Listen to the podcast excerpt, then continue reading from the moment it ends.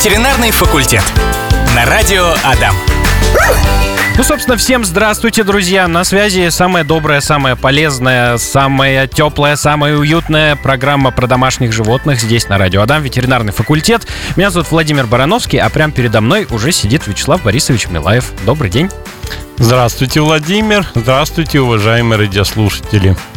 Ну что ж, Вячеслав Борисович, у нас с вами сегодня тема непростая, интересная, в то же время злободневная, наверное, потому что говорить будем э, про болячки, и болячки эти инфекционные. А каких их только разновидностей не существует. Я потому что, когда готовился, там просто огромные списки такие. Ну да, инфекционных болезней очень много. На самом деле у нас есть предмет эпизотология. Она практически полтора года у студентов идет. Вот полтора года изучаются инфекционные болезни. То есть, ну, можно представить, какой огромный пласт этих болезней существует у животных. Если у животных где-то там около 6 тысяч болезней всего, ну, инфекционные это, это все равно около, около 2000, скажем так. Ну, с разновидностями и прочее. Так что же это за инфекционные заболевания такие? Какие у них есть особенности и какие виды? Видов много, я уже говорил вначале. Ну да. вот можно я вот так вот скажу, что в принципе практически все болезни животных, как и нас, людей, они носят инфекционный характер. Uh-huh. То есть это везде или бактерии, или вирусы, или грибы.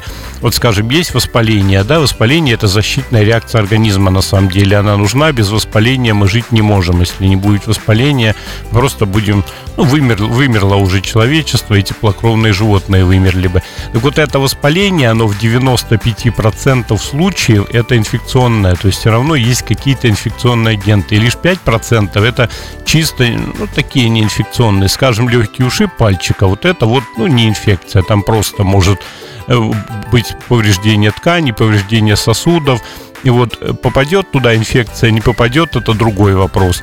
А вот, скажем, заноза, когда попадает, ну, практически там 98% случаев она инфекционная, за исключением того, ну, если уж совсем стерильная какая-нибудь заноза, но вот игла, если уколет палец человека от стерильного шприца, вот это будет не инфекционная. Mm-hmm. Вот чтобы мы понимали, то есть инфекции на самом деле очень много, инфекции нас преследуют везде.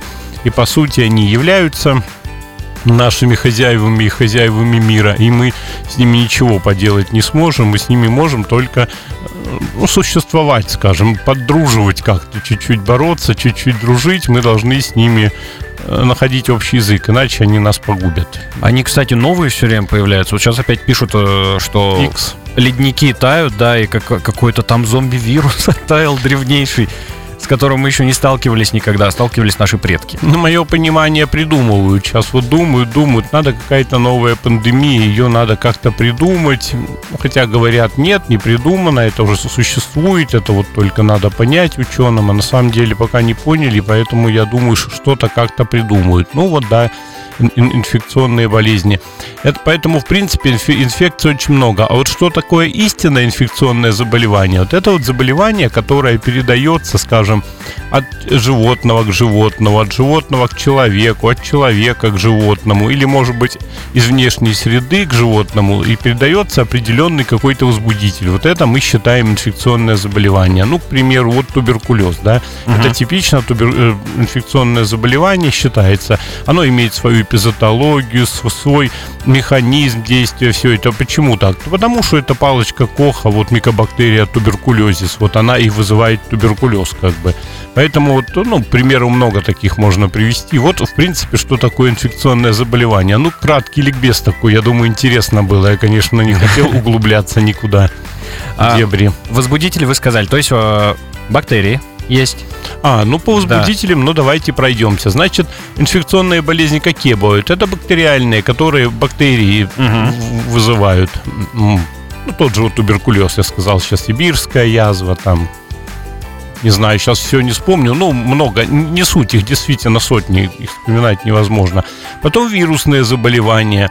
Вирусы, по сути, это не бактерии, это более мелкие частицы, которые живут только за счет клетки хозяина, то есть вирус самостоятельно жить не может, он может проникнуть, и если он, допустим, ДНК содержащий вирус, он берет свою РНК, там, ну, аминокислоты, грубо говоря, я очень так условно хочу говорить, и тогда он там э, размножается. Вирусы более мелкие, ну и более опасные, что они проникают тут же в клетку, их еще иди достань. Бактерия, она в клетку не всегда проникает. Она зачастую в межклеточном веществе живет, ну, может, в клетку, но бактерия это самостоятельный микроорганизм, он живет самостоятельно. Вот бактерии могут жить там где-то в воде, там они постоянно существуют, в кишечнике у нас живут там огромное количество бактерий, просто огромное. Они живут самостоятельно. Вирусы самостоятельно жить не могут. Они могут только в какое-то время побыть во внешней среде. Они обязательно должны найти объект, с которым они будут как бы дружить. Ну вот бактериальные, какие еще? Э, ну, простейшие, это микроорганизмы более крупные, но все равно маленькие, самостоятельные микроорганизмы. Ну, все мы изучали инфузорию туфельку, в, в, в биологии. Вот эти простейшие тоже зачастую вызывают определенные заболевания. Ну, протозоидными мы еще их называем. Вот что. Ну, грибковые, да, грибковые mm. это тоже разновидность, грубо говоря, плесень, аспергиллез и прочие грибы. Э, они вызывают определенные заболевания. Молочница вот у людей бывает, как кандидомикоз и прочее. Ну и еще паразиты, да. Ну, паразиты мы уже говорим не инфекции, а инвазии чаще всего, потому что паразит это совсем большой организм, которого мы, как правило, даже видим невооруженным глазом. Он живет по своим принципам, принципам как правило, имеет э, поэтапное развитие, то есть за несколько лет от личинки половозрелого развивается. Ну вот как бы вкратце о возбудителях чтобы не загружать радиослушателей. Да. Хороший такой интересный вопрос у нас э, от слушательницы прилетел по имени Анна. Она у вас спрашивает, Вячеслав Борисович, э, следующее. Добрый день, подскажите, пожалуйста, какие самые опасные инфекционные болезни могут передаться человеку от животного? Мы, кстати, про это хотели поговорить как раз, да. Да, прям своевременный вопрос такой. Мы сами бы затронули эту тему, конечно, да в общем-то, ответим на этот вопрос, да. Но сначала поговорим все-таки о том, как животные могут заразиться вообще. Ну, заразиться животные могут по-разному. Это зависит от того, какая инфекция. Я вот говорил чуть-чуть ранее, да, что в зависимости mm-hmm. от того, какой возбудитель, и он может специфически проникать в организм. Вот, допустим, бешенство – это через укус или через слюну, то есть должна быть какая-то ранка – есть заболевания, которые, э, которыми можно заразиться воздушно-капельным путем, через предметы ухода. Допустим, одной расческой э, расчесали животное, потом другое mm. животное этой же расческой расчесываем. И вот может происходить заражение. Могут происходить заражения через корм, через воду, когда вместе происходит потребление корма и воды. Некоторые болезни передаются через внешнюю среду, допустим, через воду, через землю, особенно если о паразитарных заболеваниях говорим. То есть, ну вот совершенно по-разному. В принципе, все пути передачи, которые у людей есть, то и у животных. Это да. вкратце, потому что ну, ну пока да, много. конкретно надо говорить. Угу. Так вот, самые опасные болезни инфекционной природы, они какие? Особенно, которые человеку передают. Ну вот, есть заболевания, которыми болеют только животные. Это зоонозы, так называемые. Есть заболевания, которыми болеют и животные, и человек. И эти заболевания передаются животных человеку. Они называются зооантропонозы. Есть, наоборот, заболевания, в принципе, антропозоонозы, когда человек заражает животное. Mm-hmm. Но это практически одно и то же, но есть болезни общие для человека и животных. Это, по сути, самая серьезная тема ветеринарии, самые опасные заболевания. И, по сути, есть такое крылатое выражение «медицинский врач лечит человека, а ветеринарный врач лечит человечество». Почему так говорят? Потому что ветеринарные врачи, мы вот очень много профилактируем болезней и помогаем лечить именно у человека. Потому что если мы не будем профилактировать, скажем, бешенство, у нас будет очень много заболеваемости. От сибирской язвы раньше умирали целыми деревнями там. Сейчас ветеринарная служба тщательно профилактирует, там целый комплекс мероприятий, мы о сибирской язве знаем очень много, и поэтому она практически никогда не встречается. Ну и вот теперь, собственно, какие болезни? Ну, давайте, наверное, первое – это бешенство – это очень опасное заболевание. Болеют буквально все животные и человек.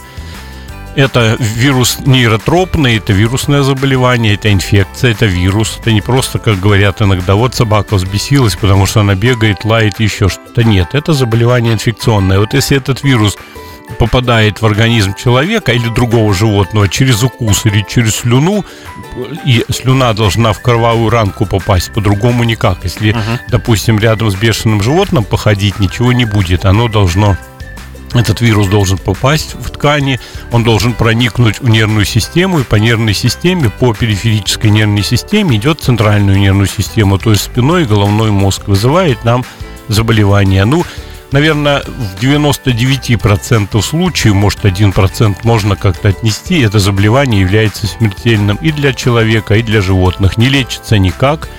Если э, человек заболел от укуса, допустим, или животное – Профилактировать можно, это ранняя вакцинация, то есть делаем, э, ну, скажем, вводят препараты, которые блокируют действие вируса. Но если он уже проник в нервную систему, если он уже движется по нервной системе, туда через эти милиновые ну, оболочки да, не попадет никакие иммуноглобулины, и, в общем-то, животное, человек погибнет.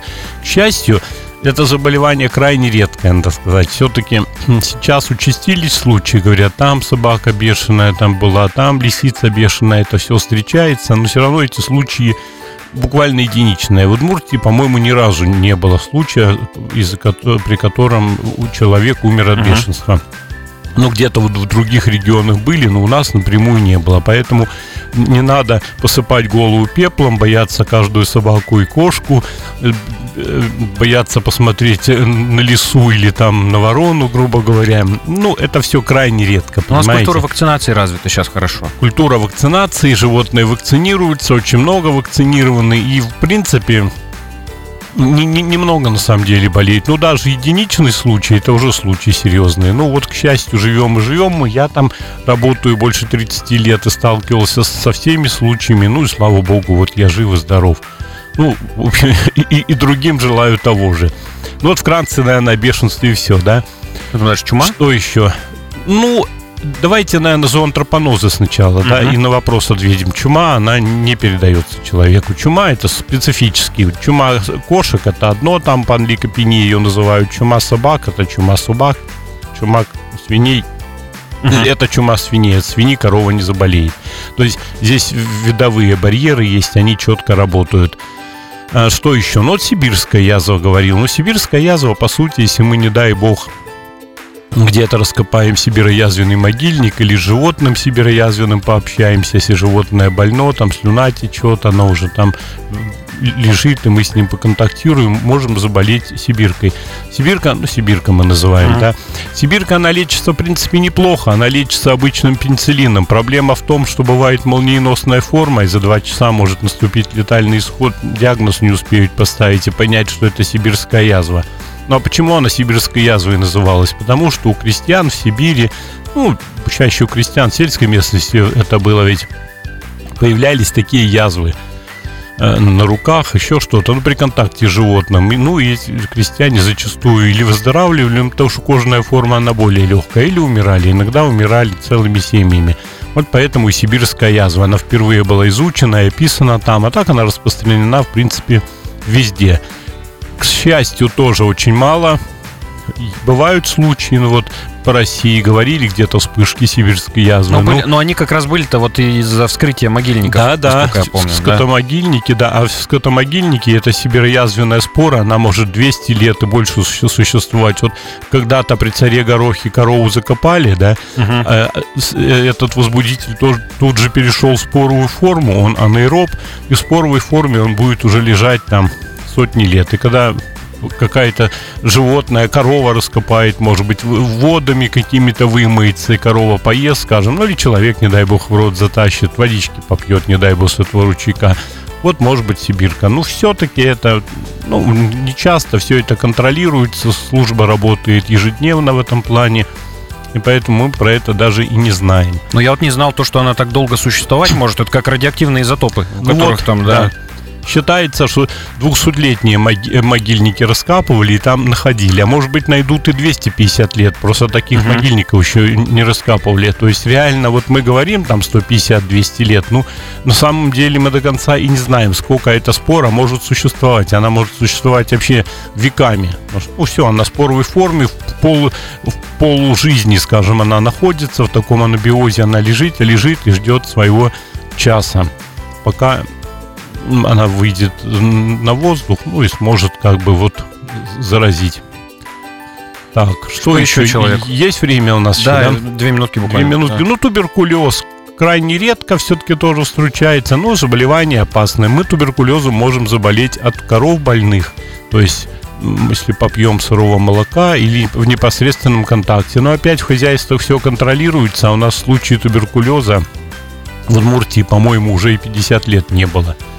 Ну, были э, как бы подобные туберкулезу заболевания, пару туберкулез, а туберкулез, ну или, может быть, 30 лет назад устанавливали единичные случаи, как-то так. Ну, в общем, все это контролируется, животные два раза в год проверяются, делаются туберкулинизация, и, если не дай бог, животное какое-то есть, скажем, подозрительное, то есть оно отделяется, за ним наблюдают и на диагностический убой, то есть это животное уже никуда не допускается. Слушайте, а мышка? Э, мышиная лихорадка? Да, мышиная лихорадка. Ну, это мыши, да. Это вирусное тоже? Это вирусное заболевание, да, оно передается мышами, полевками, мы знаем это, да. Ну, там вот опять, видите, инфекционное заболевание должен быть специфический путь передачи. Вот от крыс не передается, а мышь, она сама не болеет, но является переносчиком. То есть uh-huh. она длительно может носить его. И вот э, получается скалом, с мочой выделяется вирус, и потом с пылью. Э, курильщики часто болеют, потому что что-то потрогали и немытыми руками взяли сигарету и в рот. А, как правило, фильтр берут э, этой грязной рукой и тут же в рот тянут. Поэтому вот курильщики часто болеют. Ну вот, да, специфическое заболевание, оно совершенно специфику имеет такую. Ветеринарный факультет.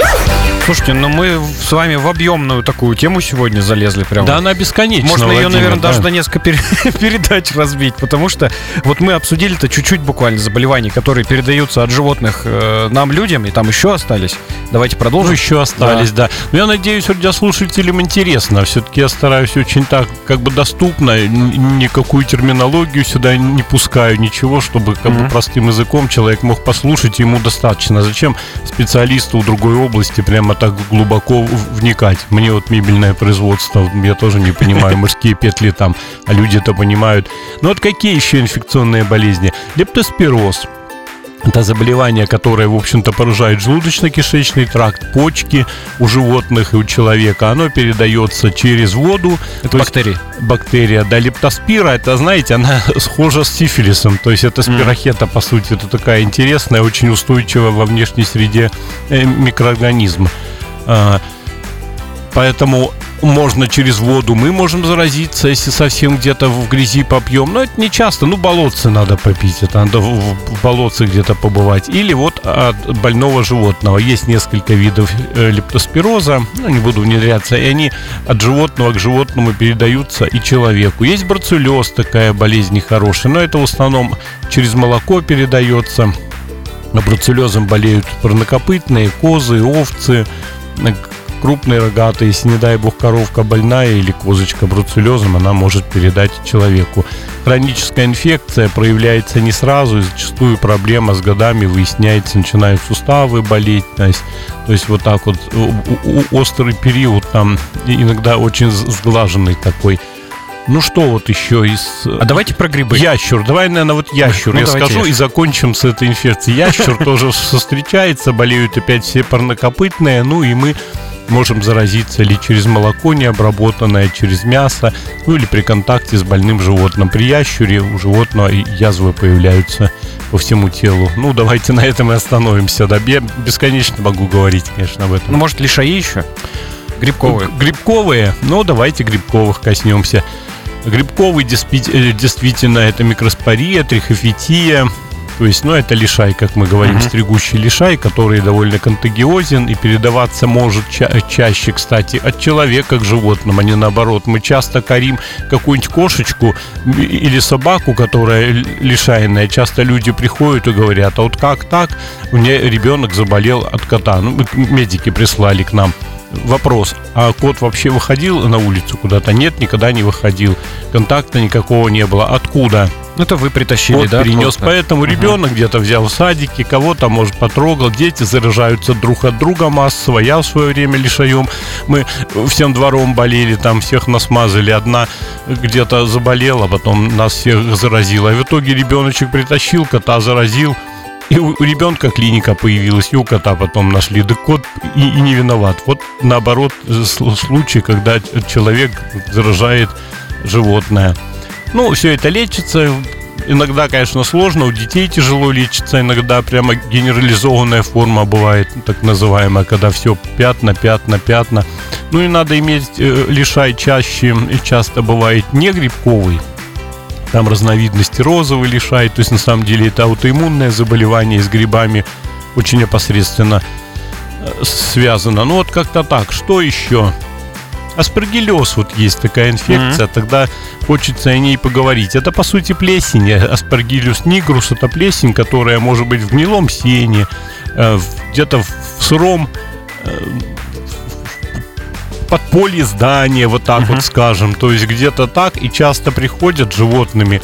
А клиника очень тяжелая, то есть это носовое кровотечение, как бы распадается э, кости носа, все разрушается высеваем эту э, грибковую инфекцию, и когда начинаешь спрашивать, откуда, ну вот у меня была такая Маламут собака была mm-hmm. такая. Вот откуда? Он живет дома у них. Ну, не знаем, не знаем, не знаем. Сено не стелили, в будке не жила. Потом через какое-то время приходят и говорят, вы знаете, он спит у нас в углу там, в этом углу у нас угол мокнет в доме, и появляется плесень. И вот вам ответ – а там э, разрушение полчерепа. Очень тяжелая такая инфекция. Лечим, но лечим долго, упорно, с операцией. Иногда бывают и летальные исходы. Представьте, в лобной пазухе он, как правило, поселяется и может дойти до головного мозга. То есть, вот у человека аспаргиллез тоже бывает. Он не связан с тем, что собака болеет. То есть мы можем сами где-то плесень какую-то, если есть сырость и прочее, плесень, их надо хорошо обрабатывать. И может, можно получить аспаргиллез легких. У птиц домашних, кстати, аспаргиллеза mm-hmm. очень много. Попугайчики какие-нибудь все вот эти, которые мало летают – у которых аэрация плохая, воздухоносных мешков аэрация, то есть ну, проветривание воздухом, скажем, прохождение воздуха, да, и вот часто аспаргиллез, то есть вот такая инфекция, и люди ее должны побаиваться, то есть если где-то есть сырости, прямо плесень, прямо обрабатывайте, обрабатывайте, не оставляйте это просто так, потому что это иногда бывает очень серьезно и опасно. Какие еще грибовые? Ну, кандида, да, это, в общем-то, молочница, да, она всегда есть, она возникает там от других причин ослабления иммунитета и прочее. Это, в общем-то, тоже такое заболевание, которое, ну, не факт, что может прямо передаться. Но если какой-то тесный контакт, ну, не будем усугублять. У животных это тоже бывает иногда кандидоз, но он связан чаще с длительным приемом антибиотиков, с какими-то иммунодефицитными состояниями как первичное заболевание мы его не регистрируем. А вот вторичное, когда все плохо, допустим, кортикостероиды, ну, а гормоны долго дают, вот могут быть грибы, но это такая уж отдельная тема. Ну давайте, у нас э, буквально тут минутка осталась от этого выхода. Симптомы, может быть, общие какие-то для всех инфекционных заболеваний? Ну, симптомы вот все разные, конечно, но часто общие. Все-таки это угнетение, э, заболеваемость нескольких животных одного того же вида. Допустим, все котята заболевают, или все щенки, mm-hmm. или соседские кошки. То есть вот это вот очень важно. То есть, ну, если четыре кошки в доме, одна заболела, никто не привит, ну, значит, это точно не инфекционное заболевание. Ну и такое зачастую тяжесть состояния, в общем-то. Ну и возникает инкубационный период разный от 7 дней. То есть, когда болезнь уже внедрилась и появились клинические признаки от 7 дней там, до 3 недель. Ну и, в общем, вот все, все, все по-разному как бы. Ну, зачастую видно, когда животному плохо. И, ну, вот, да, тяжелое что-то. Так особо общих не назовешь, чтобы прямо так сказал и в, в точку. Есть вопрос у нас от Ани. Аня спрашивает, э, добрый день, любимое радио, Вячеслав Борисович, расскажите, пожалуйста, какие последствия для человека могут быть после купания в водоемах с собакой?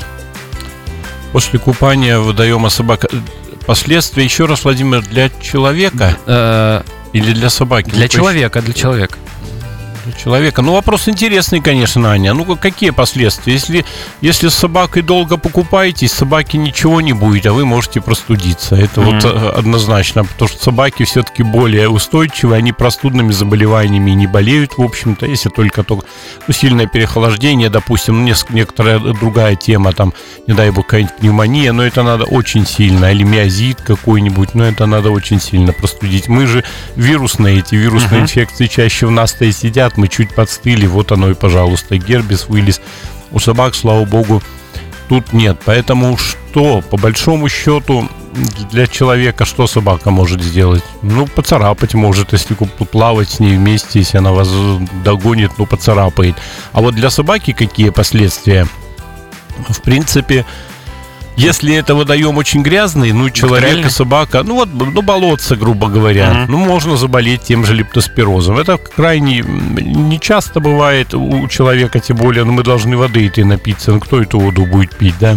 Если уж совсем что-то произошло, человек упал в болото, там, нахлебался воды, ну, теоретически может быть. Собака то вот заболеть может, ну, опять это надо совсем уж ей попить и прочее. Болотце должно быть. Если в нашем пруду, допустим, или вот в Каме, где-то в, в реке Иш, ну, такого, в общем-то, и не будет, где проточная вода, такого и не будет.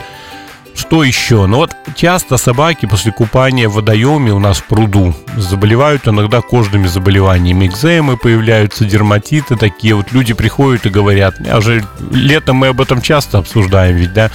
Я всегда, люди говорят, вот такая у нас вода грязная, все, собака вот заболела, покрылась чем-то. Ну, действительно, там такие проплешины красные, экземы, там, ну, очень тяжелое состояние. Но на самом деле я людям говорю, да не, не дело в том, что у нас вода плохая. Нормальная у нас пруду вода, терпимая. Просто собака плавает, допустим, лабрадор, и может быть каждый день или два раза в день, и не просыхает. И вот мокрая шерсть густая, и там вот парниковые эффекты, начинаются, начинают бактерии разводиться. Это опять к слову, что вот это тоже инфекция бактерия, но это не инфекционное заболевание, мы его не называем инфекционным заболеванием, это условное инфекционное заболевание. Вот эти бактерии там разводятся, там очень тяжело, особенно если мухи потом еще отложат свои яйца, там вообще и опарыши. Ну, реально очень люди иногда в обморок падают от этого всего.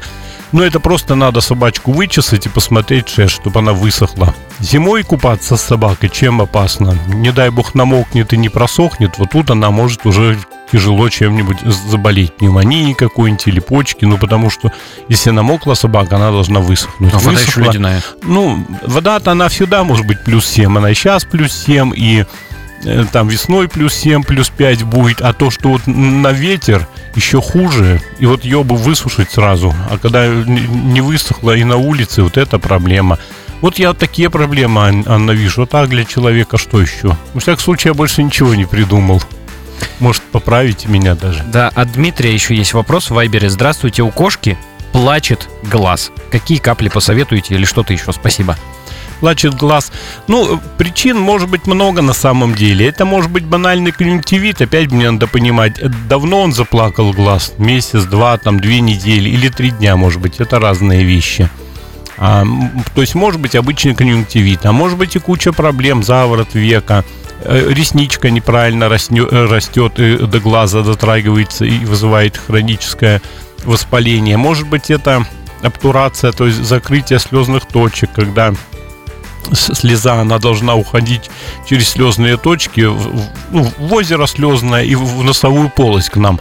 Ну и, и у них также, и у нас. А если точка эта закрыта, то слеза будет через край вытекать. Поэтому вот понять бы эти причины, ну, как вариант, можете попробовать спитый чай, Дмитрий. Вот возьмите чай, заварите второй раз заварку, и вот этой заваркой промывайте. Но только делать это все-таки надо раз 5-6 в день, и дней 5. Ну, помогло замечательно. Можете взять самые дешевые капельки, допустим, с левомицетином в аптеке купить. Также по одной капельке, больше их не надо. Раз 6 в день, раз 6 в сутки. Желательно и ночной интервал сократить до минимума. И вот где-то 7 дней.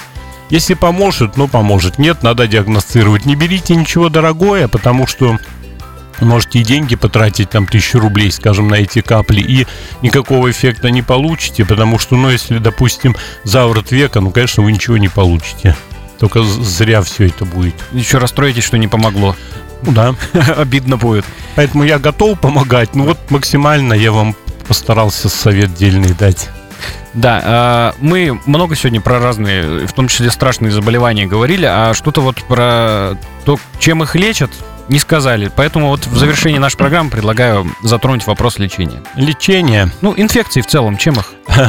по-разному. Ну вот смотрите, есть понятие вирусной инфекции и противовирусные препараты. У меня глубокое убеждение, что противовирусных препаратов не существует. Я могу посвятить целую передачу одну-две и рассказать, что в принципе все эти эргофероны, анафероны и прочее, это практически бесполезная вещь. Бесполезная. Это, да, это плацебо, это уфламицины, как мы называем, из- извините за за мой жаргон такой. Я всегда говорю, эти препараты помогают их производителям хорошо жить, но не нам. Нам они ну никак не помогают. Уж вирусная инфекция, когда мы ее еще не видим, мы ее и не лечим никак, ну не будем же мы анаферон всю зиму пить. Да мы печень больше посадим, а э, в апреле и заболеем этим гриппом, которым могли бы заболеть, скажем, в в феврале.